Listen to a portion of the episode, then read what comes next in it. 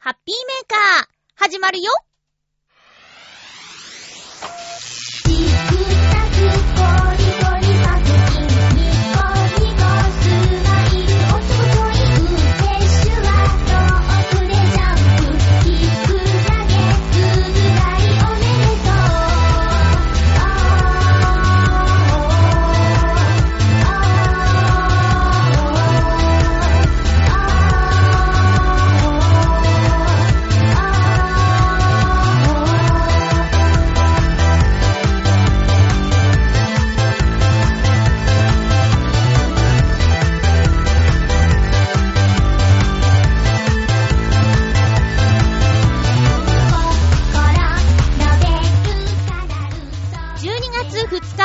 まゆっちょのハッピーメーカー。この番組は、ハッピーな時間を一緒に過ごしましょうというコンセプトのもと、ちょあへよ .com のサポートでお届けしております。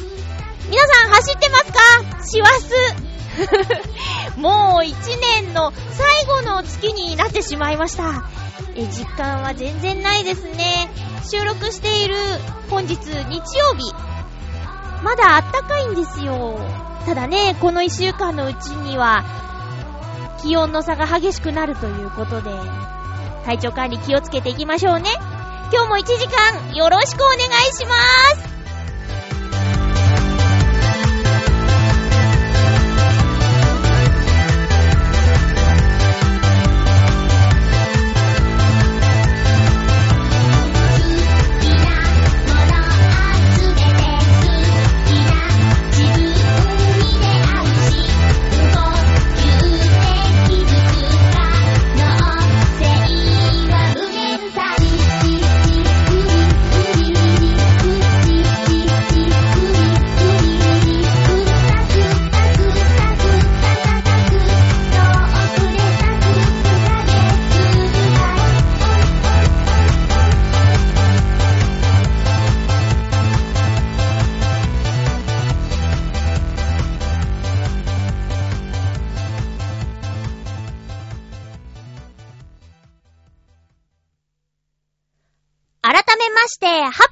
まゆっちょこと、あませまゆです。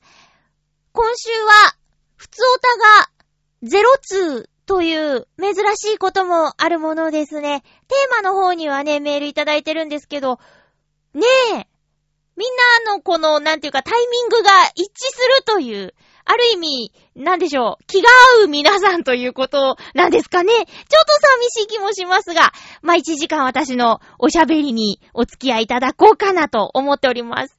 え、冒頭でね、気温の差が激しくなっていますよっていうお話をしたんですけど、気温の差が激しくなると、紅葉が進みますね。えー、まだ私今年、外苑のイチョウ並木に行ってないんですけど、ふと、去年もそういえば行ってなかったかもって思い出しました。なので今年は見に行きたいなと。今ちょうど色づいてますよっていうのをね、えー、グノシーで見ましたよ。よくテレビでも CM やっている、あの、なんていうのかな、ニュースアプリ？ニュースだけにとどまらず、コラムとか、いろいろ情報もあるんですけど、そのグノシーの中の記事で、えー、今見頃っていうのをね、見ました。まあ、昭和記念公園のイチョウ並木は見てきたのですが、やっぱりね、外苑のイチョウ並木は私の中で特別なんですよね。まあ、イチョウ並木の難点としては、やっぱ匂いかな。苦手な人は本当に苦手だもんね。私も好きじゃないよ、あの匂い。まあ、うってなるけど、でもそれにも増して、綺麗な黄色いあの矢印をね、空にぐんぐん伸びてく三角の矢印を見に行けたらなぁと思ってます。まあ、そうだな、今週、ちょっと、えー、とある人と会う約束をしているので、すが、まだ、行き先を決めていないので、候補の一つにしとこうかなーなんて、えー、企んでいます。同意を得られるかどうか。来週、その、誰と会ってどこに行ったかみたいな話できるかもしれないですけどね。楽しみにしててください。普通のね、あの、友達と会ってきた話にはならないと思いますよ。えーっと、レッドロックっていう、ローストビーフの、ローストビーフ丼のお店知ってます？それもね、グノシーでね、あの、グルメ情報の欄で見て、で、私の、あの、友人が、ま、親友がね、えー、ローストビーフが大好きなんですよ。で、えー、価格も安い上に、すごいボリュームだっていうことで、えー、メモして、いつか行こうランキングじゃなくて、いつか行こうっていうお店にストックしてたんですよ。で、ある時ね、ふとテレビ見てたら、ヒルナンデスでやってて、で、ちょうどその翌日に、その親友と会う予定だったんですね。で、雨が降ってたし、まあ、ランチ時じゃないからと思って、まあ、夜なんですけど、行ってみたらね、雨の中傘さして、大行列でね、行くの諦めちゃったんですけど、その、行こうと思ってたら、テレビでやっちゃって、混んじゃったっていうその状況にね、すごくショックだったんですよね。あの、いきなりステーキっていう立ち食いのステーキ店の話って以前したんですけど、それはね、情報がテレビよりも、このチョアヘヨのイタジェラーでゲットしてまして、先に。だから、混む前に行くことができたんですけど、やっぱりインパクトのあるお店なので、テレビで紹介した途端に、ものすごい行列になってたみたいですよ。今はどうかな？今はもう半年以上経って落ち着いてるかもしれません。が、どうでしょう？その、私多分ミーハーなんですよ。だから、テレビとかで、雑誌とかで見たお店に行くと、あ、ここ見たとこだってテンション上がっちゃうんですよね。まあ、タレントさんとかをね、街中で見かけたとしても、テンション高くなっちゃうんですよね。これなんとも思わない人っているのかな？例えば、まあ、みんなが知ってるタレントさんってことで、さんまさんとか、タモリさんとかを街中で見て、わーさんまさんだーって、声は出さないにしても、ものすごいこの内側の動きがあると思うんですよね。ああ、さんま、さんまだー、みたいな感じで、なんとも思わないっていう人いるのかな？私ね、絶対自分はミーハーだと思います。絶対テンション上がるもん。で、まだ行けてないんですけど、そのローストビーフのお店。このクリスマスの時期だからかなって、ちょっと思ったりもするんですけど、最近ローストビーフ推しのお店、またはそのスペシャルなコースにローストビーフがつくよみたいな情報が結構あるのでね、どっかで食べたいなと思って。まあ当たり外れが大きい食べ物ですよね、ローストビーフって。なんか、あれ、ゴムみたいな 食感が口に残っちゃうやつもあるし、あとはな、なんでこんな安いのにこんなに美味しいのっていうところもあって、えーと、それも王様のブランチでやってて見て行ったんですけど、ワンコインローストビーフプレートっていうのが、渋谷のね、あの、でっかい電気屋さんのちょうど裏手にあって、まあ、通路としてはちょっと通りにくい道なんですけど、そこにね、行ったんですよ。そこね、ほんとテレビで見る以上に、ボリュームもあって、テレビだから持ったって感じじゃ全然なくって、すごく良かったんですよね。500円でお腹いっぱいになりましたよ。ローストビーフで。うん。おすすめ。あ、店の名前も言ってないのにおすすめって言ってもしょうがないですけどね。ちょっと、そうだな、思い出すかな。急にツイッターで何々でしたって言うかもしれない。行った時はね、多分つぶやいたんですけどね。ええー、な、なになにあ、そうそう、レッドロックの話ね、まだいけてないんですけど、もし興味のある方、高田の馬場ローストビーフ丼って検索したら出てきますよ。好きな方は、ぜひ。量の割にお値段がお安いと思います。はい。そんなね、食べ物の話ばっかりしてますけどね。ちょっと気になる情報を聞いてしまいまして、悩んでいるんですよ。あの、まあ、新しい会社に入りまして、今までとちょっと健康診断とかね、そういったもののシステムというか、うーん、受ける場所とかがいろいろ変わるんですよ。で、どんなことやるんですか？みたいなことを、先輩方に聞いていたら、えー、っと、まあ、いろいろ聞いたんですけど、中でも、は、そんなの測ったことないっていう測定をするらしく、福井お腹の周囲のいいね、腹囲を測るらしいんですよね。腹囲ってさ、盲点じゃない？いや、気にはなるよこの日常生活であ食べ過ぎた時にぽっこり、みたいな、ことはありますけど、健康診断で測るのってさ、そんななんか、ねえ。まあ大体あの、バスト、ウエスト、ヒップみたいな。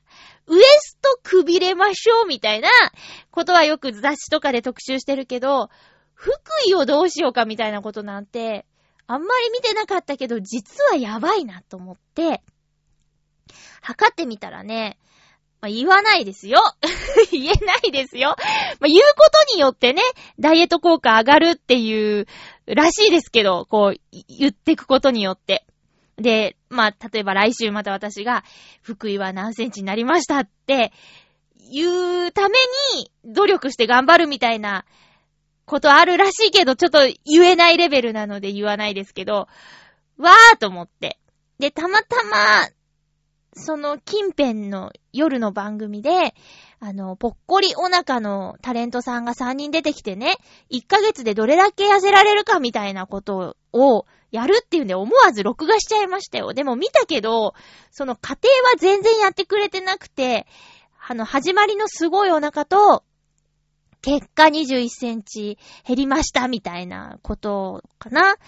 で、方法については、その冒頭でね、いろんな人たちがこうやったらこうやったらっていう提案はしてたけど、うん、寝るとき以外ハイヒール履くとか、あとなんだっけな、ももちゃんダイエットの2014年版が出たとか、そういう話で、ちょ具体的にどう頑張ったのかが、ちょっとよく見えなかったんだけどね。まあ、とにかく多分筋肉がないんだと思うんですよね。お腹ぽっこりなのは。ただね、そうね、1月までにえー、1月の何日かにね、あのー、あるんですよ。健康診断が。その時までに、ちょっとね、減らさないとね、恥ずかしいなーって。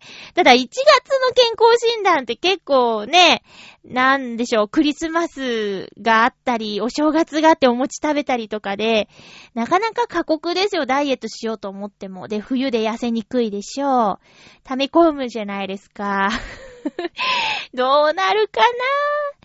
ちょっとね、恥ずかし。あの、うーん、福井を公表しているタレントさんとかあんまりいないから参考資料がないんだよね。平均どれぐらいなんだろうまあ、ね、あの、福井平均30代とかで調べたら出てくるか。そうね、まだそれやってないや。うーん、盲点だった。言われてよかった。その、教えてもらって。診断、健康診断行ってね、いきなりこう、お腹の一番出っ張ってるところを測りますよーって言われても、ギャーってなってたけど、今ね、教えてもらったからね。うん。ただまあそんなこと言ってる今日も私カレーを2杯食べてしまいましたよ。はぁ、あ。やる気あんのかな？これね、よくないね、よくないね。なんとか頑張ります。さて、12月に入ったということで、あのー、ちょっとね、クリスマスソングをね、聴いていただこうかなと思います。えーと、ノートノーツで作ったブルークリスマスという曲なんですけど、えーとね、ちょっと完成版を、えー、が今パソコンの中には入ってるんですが、まだあの なんていうか聞かせられる準備をし忘れたっていう、まあ、正直に言いましょう。そういうことなので、えっ、と、以前もね、聞いていただいた、ちょっと仮、仮バージョンなんですけど、よかったら聞いてください。ノートンノーツのブルー、ブルー ブルークリスマスです。ロマンチックは似合わない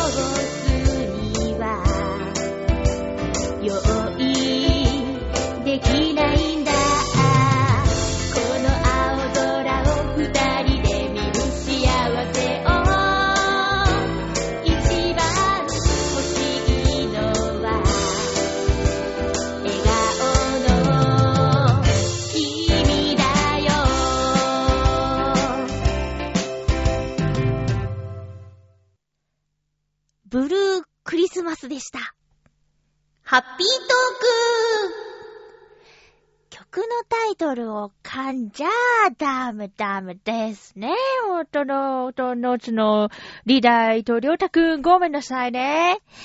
えー ごまかしましたけども、あの、ね、私、正直、こっちの方が好きなんですよ。完成バージョンより。なんでしょう。あ、もう、コーナータイトル言ったのに、すいませんね。あのね、ノートノーツはピアノとボーカルのユニットなんで、ライブの時にピアノと、まあ、あってタンバリンなんですよ。だから、あんまりその、なんていうかな、いっぱい音がなくても私は好きなんですよね。なんならもうピアノだけでも、私はね、好きなんでね。え、完成版ね、結構ゴージャスになっちゃってるのでね。まあ、あの、このクリスマスまでにはお聞かせできるようにしますんでね。えー覚悟しててください。毎週ブルークリスマスを流しますよ。えっと、ハッピートーク、今日のテーマは、引っ越しの回数ということでいただいております。え貴重なテーマトークのお便り、大事にご紹介していきますね。ハッピーネーム七星さん、ありがとうございます。まゆちょハッピー、ハッピー。引っ越しは一家総出で2回しております。今の家は借家ですが、そろそろ自分の家を持ちたいなと思って貯金中です。おー、事情あって、持ち家を一度手放したことがあるので、両親についの住みかをプレゼントしたいところですね。すげえ七星さんありがとうございます。はぁ、うわ、親孝行の極みって感じですね。そうか。で家族で引っ越しの経験はないんだけど、まあ、あのね、自分が住んでた家を想像して、あの家の荷物を、じゃあまた次の場所に動かすってなると、すんごい大変なんだろうなって思います。えー、私の母上がね、あの、家を売ってマンションに住むっていう時に荷物を片付けに一度戻ってきてくださいって言われて行ったんですけど、そりゃ一人じゃ無理だよねって思いましたね。もうメモリートラップに何回もハマってしまいました。え持ち家の荷物を全部片付けて、それを整理して出すってなると、そりゃもう幼稚園の時の絵とかさ、なんか昔遊んだおもちゃとかどんどんどんどん出てくるんだもん。もうすんごい大変だったよ。だからもう最終的には、いるものだけ持ってって、あともう全部もう見、見ない見ない見ないって言って、これがないと生きていけないっていうものだけ選ぶっていう方法を取るしかなかったよね。それでも、今のマンションに行くと、なんか懐かしいもの置いてあって、お母さん結局持ってきたんだ なんてね、ちょっと微笑ましかったりするんですけどね。そうなんだ。え、なになに？七星さんのお家と、親に、またお家？二つ？すっげー、すっげー。まあ、なんでしょう。あの、ど、どんなもんですかね。いや、やっぱり、今住んでいるこの関東。まあ、浦安、快速が止まるから家賃もちょっと、周りよりちょっと、1万円とか、上乗せされているような街と、あとその、最寄り駅まで徒歩何分って表示できない、岡山の、私の生まれ育った街では、地価が違いますからね。どこで買うかによりますけどね。まあ、浦安の不動産屋さんの広告見ると大体新築で、えー、4000万から、ね、上はもうキリがないですよ。そりゃだって広さとかいろいろ。まあ、よくあるので4000万以上、3000、3000後半から4000前半ぐらいが多いかなーってね。私あの、間取り見るの好きなので、もう、ね、引っ越すことは私はしばらくないと思うんですけど、間取り見てね、あら素敵っ、よく立ち止まって見てるのですが、そんな感じですよ。だからね、いやー、二つ買うとなるともう大変ですよ。年末ジャンボ宝くじ発売中ですけどね、買わなきゃね。七星さん、ありがとうございます。ちょっと、親御さんはもう幸せですね。こういう気持ちがあるだけでも。えー、りょうさんです。ありがとうございます。まゆちょうハッピー、ハッピー。今週のテーマ、引っ越しの回数ですが、1回ですね。うん。さらに言うと、家の建て替えをするために一時的に近くのアパートを借りてそこに住んでいたので、その往復を数えるとプラス2回で、合計3回になりますが、純粋には1回です。その1回というも、いうのも、私が物心をついていたかついていないかという3歳の時なのでほぼ覚えていません。写真や当時撮ったビデオが残っているので、こんなところに住んでたんだなぁという感じです。とはいえ、その、それも市内での引っ越しなので、めっちゃ遠くに引っ越した経験はありません。今後も引っ越しをするとしたら、今が神奈川県住まいなので、あっても都内ですかね。おー、りょうさんありがとうございます。そうか、ずっと同じ町にいるんですね。うーん、まあ、ねえ、神奈川に住んでるんだったら、もし、じゃあ都内の大学に行こうとか、私みたいに何か専門学校に行こうっていうんでも通えちゃうんだよね。関東の中だったらね。うん。それもまた素敵だな。だって地元の友達が今でも周りにね、いるってことだよね。その、まあね、家を離れてる人もいるとは思いますが、基本的にはその学区内に住んでるわけでしょう。だからばったり会ったりとかっていうことがあるのかな。あと、お盆やお正月とかには、懐かしい顔が集まるとかうん。地元の同窓会の幹事とか任されちゃうようなタイプなのかもしれない。ですね。そうか。いや、なんかその、ずっとその街にいるっていうのも、またいいなって思います。うん。建て替えのために？あ、ああ、あ、うちのおばさんがね、おばがそういうことしてたな。なんか家に住ん、戸建てに住んでて、で、マンション買うんだけど、えっ、と、家を売り出してからマンションが完成するまでに間が空いちゃったんだよね。それで、えー、初アパート暮らしみたいなことやってましたけどね。一人暮らしなのに、2、2DK か。2DK に住んでましたね。そりゃあまあ、ね、初めての一人暮らしで、もう、60近い女性がね、ワンルームに住むっちゅうのも、なかなか どうなんだろうね。うん。だから、そうだな。私、いいなって思ったあのマンション素敵だったな。一年ぐらい住んでたかな？何回か遊びに行きましたけどね。へえ。えー、りょうさんありがとうございます。ビデオがあるお家なんですね。多分、年齢、そんなに離れてないと思うんですけど、私が子供の頃にビデオカメラを持っているお宅はお金持ちっていうイメージですよ。学芸発表会とか、そのね、なんだ、演劇の発表会とかの時に、もう今みたいにコンパクトじゃないですよ。おっきいやつ。もう三脚ないと辛いでしょ、みたいなカメラを持ってくるお家はやっぱりね、あら。贅沢みたいな。今みたいに数万円じゃないと思うからね。うん。続きましては、ハッピーネーム、フクロウのキスさん、ありがとうございます。まゆちょさん皆様、ハッピーハッピー今回のテーマ、引っ越しの回数について。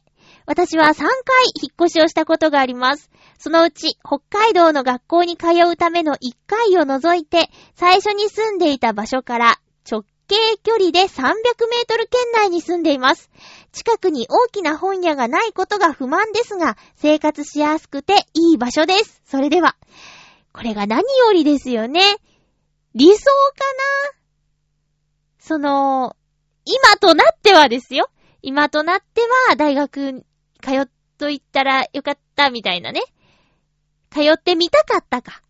通ってたらよかったはないかな。通ってみたかった。ええー、もう、私の中に大学っていう選択肢はなかったので、なんだったらもう、中学出たらすぐ、声優さんの学校に行きたいって訴えたこともあったぐらいですよ。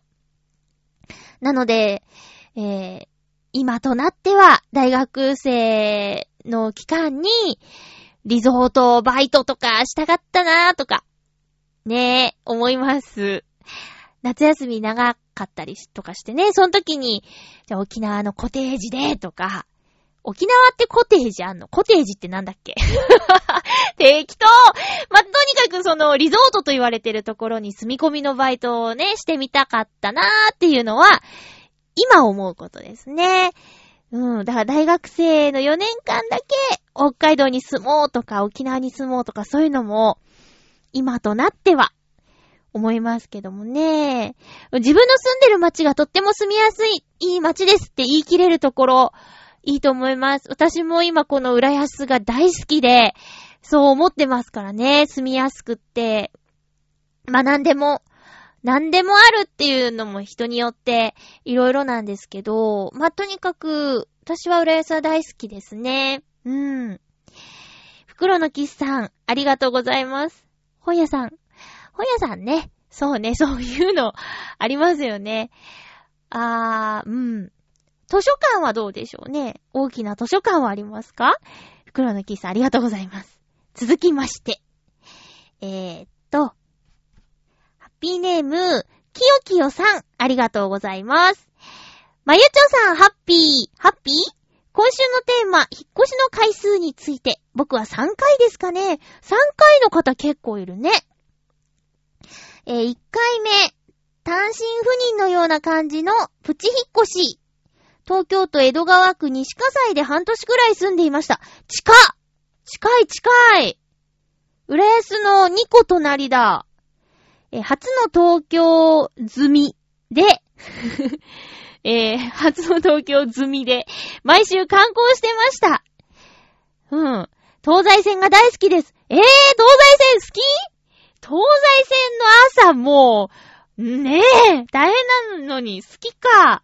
浦安には行ったことなかったですね。わ、そうなんだ。2回目、結婚による引っ越し。うん。離婚の荷物のまとめはなかなか切なかった記憶があります。はぁ、3回目、今の状況になります。次の引っ越しはいつになりそうかな？ではまた。なんか切ないこと思い出させちゃってすいませんでしたね。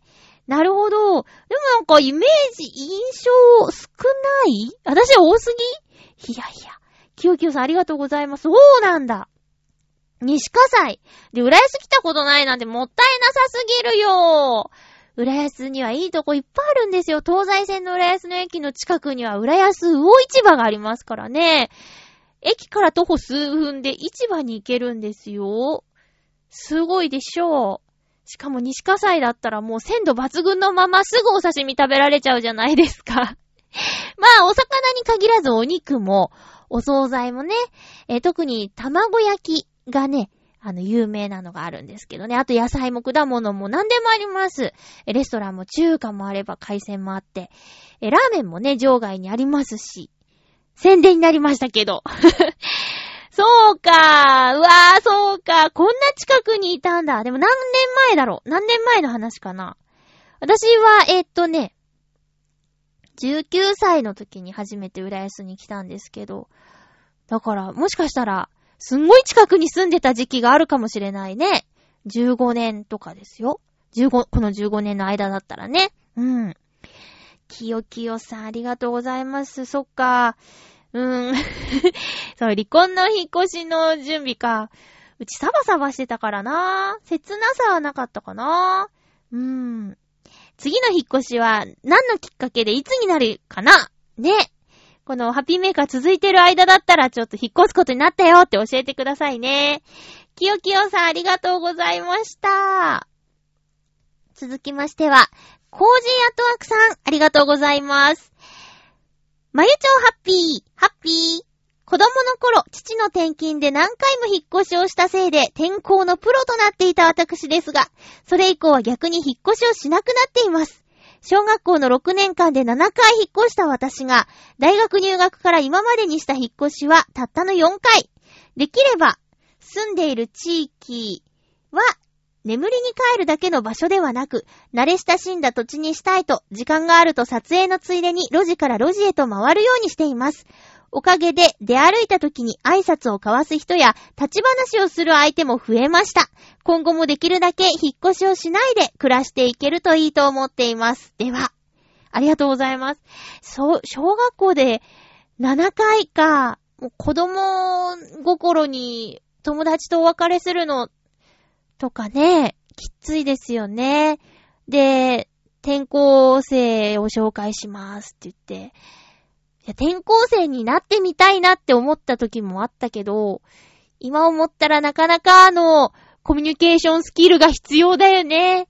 まあ子供だからあんまり考えないのかな。でも、見えないところでストレス溜まってたんじゃない？今思えばみたいなことですけどね。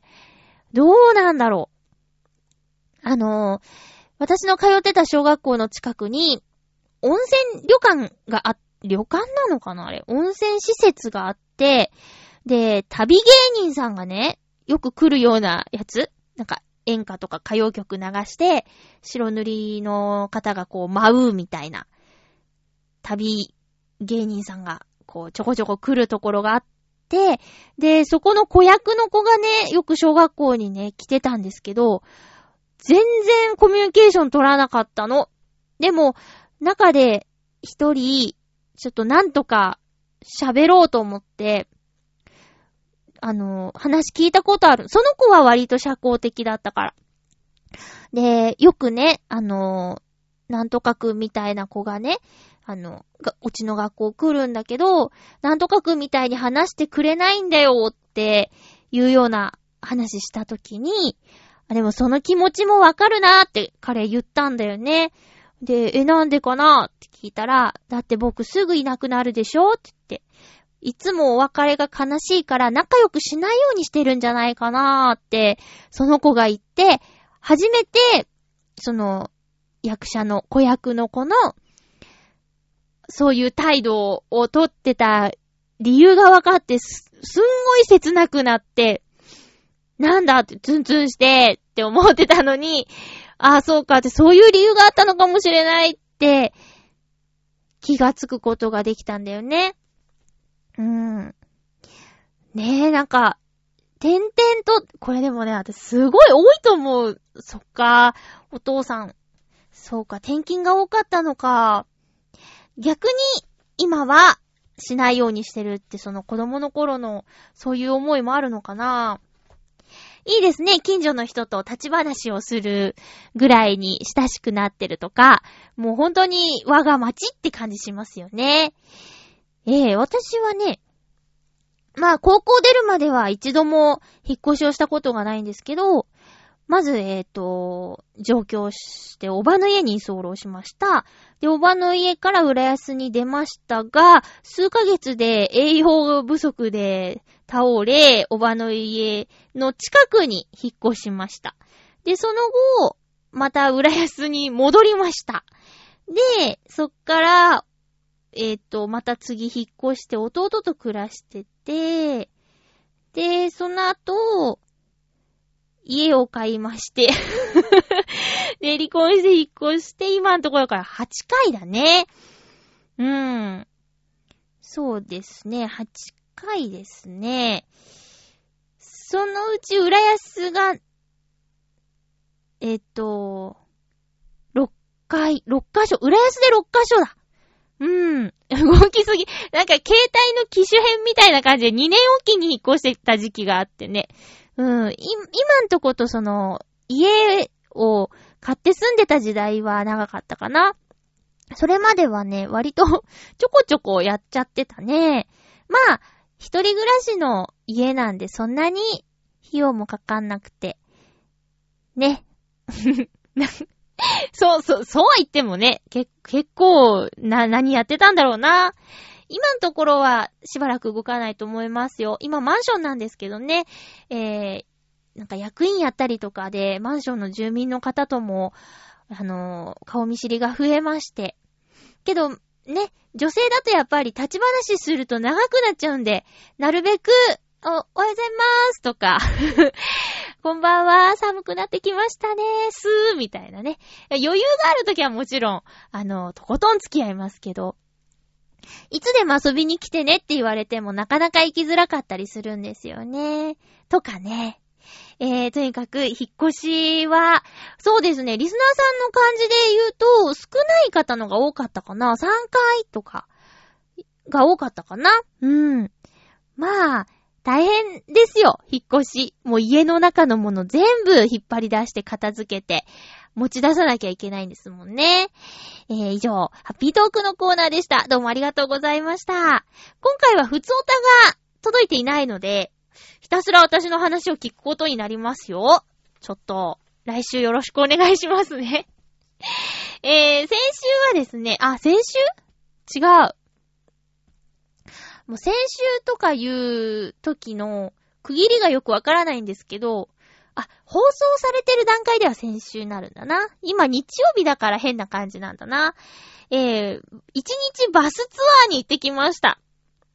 以前、長瀞に行った時のバスツアーがあまりに充実してて素晴らしくって、また行けたらいいなと思ってたんですけど、二日前に探して空席があった、養老渓谷と東京ドイツ村のイルミネーションっていうツアーに参加してきまして。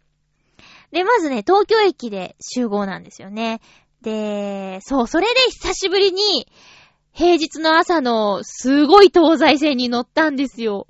7時、ん ?7 時台後半から8時にかけてかな。一番乗っちゃいけない時間ですよね。潰されるって言って乗りまして。で、東京駅行って、で、えっと、まあ、ざっくりとした工程表しか見てなかったんですけど、サプライズ的にね、私の中でですよ。海ホタルに行きまして。で、私は2回目だったんですけど、一緒に行った子がね、初めての海ホタルだったんで、トイレ休憩のために立ち寄った15分間のうちに、あの、展望デッキかななんか一番上まで駆け上って、で、写真だけ撮って、で、急いで戻るっていう荒技を繰り広げましたね。そしたら、あの、隣の席に座っていた、ちょっと、ぽっちゃり、ぽっちゃりを超えている感じの女性がね、もう早速アサリマンを食べててね、美味しそうって。あんなん売ってたんだみたいな感じでちょっといいなーって。匂いもいい匂いだなーって。そんな中、海の上を走りましてね。うん。この日はね、すんごく天気が良くて。前日、雨すごく降ってたんですけど、そのせいか空も綺麗で。で、富士山がね、アクアラインからずっと見えるの。で、わーって富士山に追いかけられてるぜーって。そんな感じでもう朝からテンション上がりまくりで。で、まず最初に行ったのがね、みかん狩りなんですよね。みかん狩りは幼稚園以来だったんですけど、幼稚園の時のイメージからすると、みかんの木ってこんな低いんだって思いました。まあ、中にはね、高く、高くなってて、で、その、手の届かないところに美味しそうなみかんがあるっていう状態もあったんですけど、まあ、この日はその私の初めてのみかん狩り、最初で最後のみかん狩りをした幼稚園の時代の、えーその、どっかの幼稚園のみかん狩り遠足と合流して、同じ時間でその幼稚園の子たちとおじさんおばさんが一緒にみかん狩りをするっていうことになって。で、最初はお互いにちょっと様子を伺ってるんだけど、なんかね、一人のちっちゃい男の子が、てってってってって私のとこに来て、なんか、みかんを頬張りながら、甘いよとか、こう、なんか絡んできたんですよ。で、私も嫌いじゃないから、美味しいねとか言って喋ってたら、こう、何人かがこう来てくれてね。私は、その幼稚園の子たちと、いろいろ話ができて楽しかったです。で、幼稚園の子たちは5つお土産に持って帰っていいらしいんですけどね。美味しいの取ってっていうすごいプレッシャーをかけられて、うん、どれかな。これ、家に持って帰って、酸っぱいとか言われたら、あのお姉ちゃんのせいだ、あのおばちゃんのせいだって 言われんのかなと思いながら、うん、これ多分甘いよって言って、あの、彼らの届かないところにあるおみかんを取って、人気者になるっていうね。ちょっと気持ちのいい思いをするっていう、えー状態でございましたよ。楽しかったです。で、見て見てとかね、すんごい素直で可愛いの。おっきいみかんだよーとか。そしたらもう幼稚園の先生が、なんかすいませんって言いに来て、いや、こちらこそ、かまってもらっちゃって、みたいな。多分先生と歳が近いんだろうね。あの、うん、そうね。まさか幼稚園の子たちとね、歳が近いわけないですもんね。もしかしたらだってあれぐらいの子供がいたかもしれないんだもん。私の人生の計画はね、28で出産をしようだったんですけどね、もう、もう、35になっちゃったからね、いたら7歳とかだもんね。いやいやいや、どうなるかわかんないですね。計画なんか立てたところで。おみかん美味しかったです。滞在30分だったんですけど、8個食べちゃいました。で、天井員さんはね、さすが慣れてるんで、これいいと思いますよっていうのをね、天井員さんにもらったやつはすっごく甘いの。で、自分で取ったやつは微妙なの。で、一緒に行った子が選ぶやつはすんげー酸っぱいの。その子ね、ちょっと、なんだろう。センスがなかったね。みかんを選ぶ。センスがなくて。まあ、でもね、かわいそうだからさ、半分受け持つんだけど、もう、酸っぱいの、添乗員さんの、酸っぱいの、添乗員さんのって、交互に食べないとやってられないような、今思い出しただけでもちょっとキューってなるような、そんなおみかんでした。みかん狩りね、いいね。こう、農園の方にね、こう、立ちばさみを借りて、ちょんって切って食べるんですけど、まあ、本当に、風邪もひかないだろうと、思えるぐらいにビタミンいっぱい取りました、ビタミン C よね。うん。で、その後は、なんかお土産どころによって、で、添乗員さんが、ここのソフトクリームは絶品ですよとか、ここのコーヒーは絶品ですよっていうんで、もう勧められるがままに食べて、で、その後、移動距離10分15分ぐらいの、海鮮の、その日のお昼の会場にね、行きまして、このお店がね、え、なんだっけな、立山っていうお店で、あのー、改札っていう以前私がナレーションを担当していた番組で2回ほど行ったお店なんですよ。で、バス旅行の前日に収録があって、明日バス旅行で立山行くんですよって言ったら、あそこ間違いないよって、ハードルが随分上がってたにもかかわらず、ほんと美味しくて。で、お刺身盛り合わせ定食に、箱ウニと箱イクラがついてて。で、どういう風に食べても自由なんですけど、やっぱりご飯に乗せますよね。で、お醤油なんかいらないんですよ。ウニとイクラのその味で、全然足りてて。全然足りてて。まぴったり足りてて。あれ？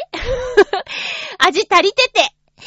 いらないこと言っちゃったな。うん、そう。すごく美味しかったです。で、お刺身も新鮮で、タコもキュッキュッってしてて、よかった。すごい美味しかったですね。で、その後で、養老渓谷に行ったんですよ。で、養老渓谷は、そのネットで調べたところ3部から5部の色づきってことだったんで、あんまりいないかなと思ったら、だいぶ観光客の方、まあ、私たちも観光客なんですけど、えー、バスがね、ちょうどその時間に集中しちゃったのかなもう、細い山道なんで、バスとバスがすれ違うのに、こう、じりじりじり、じりじりじりって動くから、渋滞になっててね。なんかもう団子状態になってて。で、集合時間に、集合場所に戻ったんですけど、バスがその場所にたどり着けなくて、ちょっと待つとかね。そういうハプニングはあったけど、でも本当にバスの運転手さんの技術素晴らしいなと思いました。で、時間押すかなってちょっと心配になっちゃったんですけど、全然問題なくて、で、東京ドイツ村。東京ドイツ村もね、いろんな人からおすすめされてて、で、関東三大イルミネーションの一つらしいんですよね、東京ドイツ村が。で、イタジラのヨシオンさんと笑いのお姉さんが行ったことがあるらしくっ、それも番組で言ってたんですけど、で、笑いのお姉さんって、食べ物以外にはあまりこう感動したりしないみたいなエピソードがあってね。けど、ドイツ村は素敵って、あの、すごい綺麗ってテンション上がってたよって、だから、ドイツ村すごいんだっていうトークの内容だったと思うんですけど、そんなにかって気になってて。で、またここもね、あの、私のお世話になっている制作会社さんが、2回ぐらい取材に行ってて、他の番組合わせたらもっと行ってるかもしれないですね。で、やっぱあそこすごいよって言われてたので、これもまた期待値がぐんと高くなってたんですけど、えー、ここもね、滞在1時間、まあ、もっと欲しかったなーって、ちょっと思いますけど、うん。とにかく、広いんですよ。で、正直言うと、私あんまり、だな。何をもってなのかなです。その広さとか規模で関東三大って言ってんのかなーって、ちょっとね、脈絡がないんですよ。もうほんと、何でもかんでもオブジェがあるみたいな、そんな感じで、うーん、そうですね。ちょっと、そうですね。な、なんだろう、ガチャガチャしてる感じが ありまして、まあ、綺麗は綺麗なんですけど、そうね、例えばそのミッドタウンとかの、あのー、あと、丸の内のシャンパンゴールドのとかなんか、テーマがこうパーンってあったらいいんですけど、もうほんと、わちゃわちゃ、ガチャガチャしてるっていう、まあ、綺麗なんですよ。綺麗なんですけど、ちょっとね、取り留めのないっていう感想だったかな。まあ、どこまで行ってももう、まだまだイルミネーションっていう感じあるので、離れた場所で見る分にはいいかもね。観覧車があって、そっから見るとか、例えば。ただまあ、待ち時間が長くって、ちょっと、えー、集合時間に間に合わなそうだったので、乗らなかったんですけど、うん、そう、高いところから見るのがいいかもしれないね。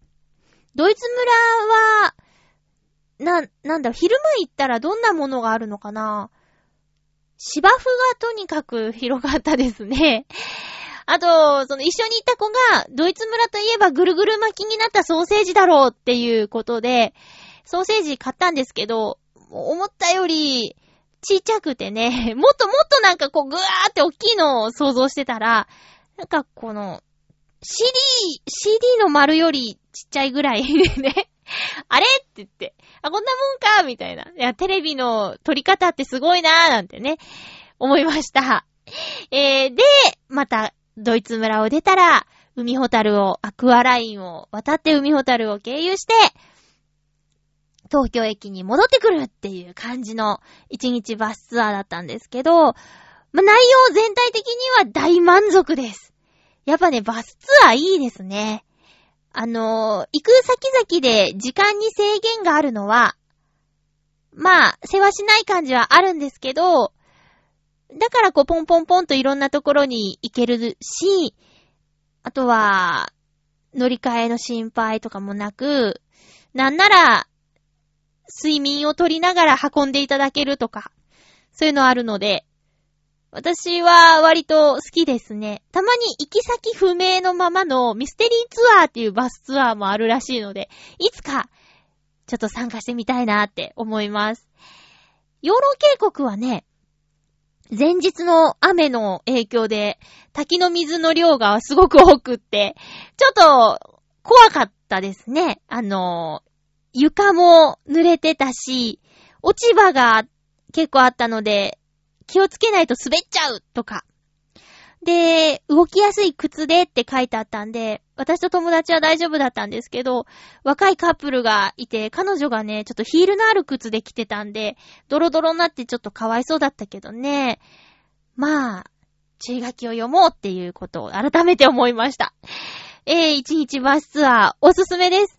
休みがあまり取れない方で、ぽっこり空いたよっていう方も前日まで、えー、空いてれば申し込み OK みたいなものも割とあるので、どっか行きたいな、どこに行こう、悩んだ時には、連れてってもらうのもありかと思います。バスツアーの話でした。さっきちょっと話したんですけど、丸の内、シャンパンゴールドのイルミネーションは毎年恒例なんですけど、今年はディズニーとのコラボレーションで、えいろんなものがありました。えー、その、丸ビルと新丸ビルだけ行ったんですけど、えー、丸ビルには、アナと雪の女王の氷のお城をイメージしたオブジェと、えー、撮影スポット。あと、新丸ビルには、塔の上のラプンツェルっていうディズニーの映画があるんですけど、それの印象的なランタンのシーンが再現されてて、どちらも綺麗でした。ツイッターに写真をアップしたんですけど、まあ、平日の夜、オフィス街っていうこともあってすごい人が多かったですね。会社帰りの人かな。あとは、マーベルのヒーローの、えー、カフェが、テーマカフェができていて、そこもちょっと気になりますね。えー、私、アイアンマンから始まって、マイティーソーとか大好きなんですよ。で、フィギュアとか、その等身大の、なんていうのあれ、老人形？老人形っていうえ、とかがね、展示してあって、その日混んでたからね、中入れなかったんですけど、ちょっと今度ランチの時間でも行ってみようかなって。メニューもキャラクターとか役名に、えー、ちょっと絡めたものが結構あって、面白そうでしたよ。丸の内周辺おすすめです。あと、同じイベントを横浜の会場でもやっているみたいなので、で展示されているものはそれぞれ違って、で、今年はスターウォーズのプロジェクションマッピングを横浜のあの、なんていうの？なんか船の形の広場があるらしいんですけど、そこでやってるそうです。で、整理券が必要なんだって。で、朝10時から配布でなくなり次第終了で、6分間のプロジェクションマッピングのために朝の10時までに横浜に行こうか行くまいか悩んでいるまゆちょでした。ええー、まあ、ね、そういうイベントごとに乗っかるの大好きなので、ちょっと検討してみます。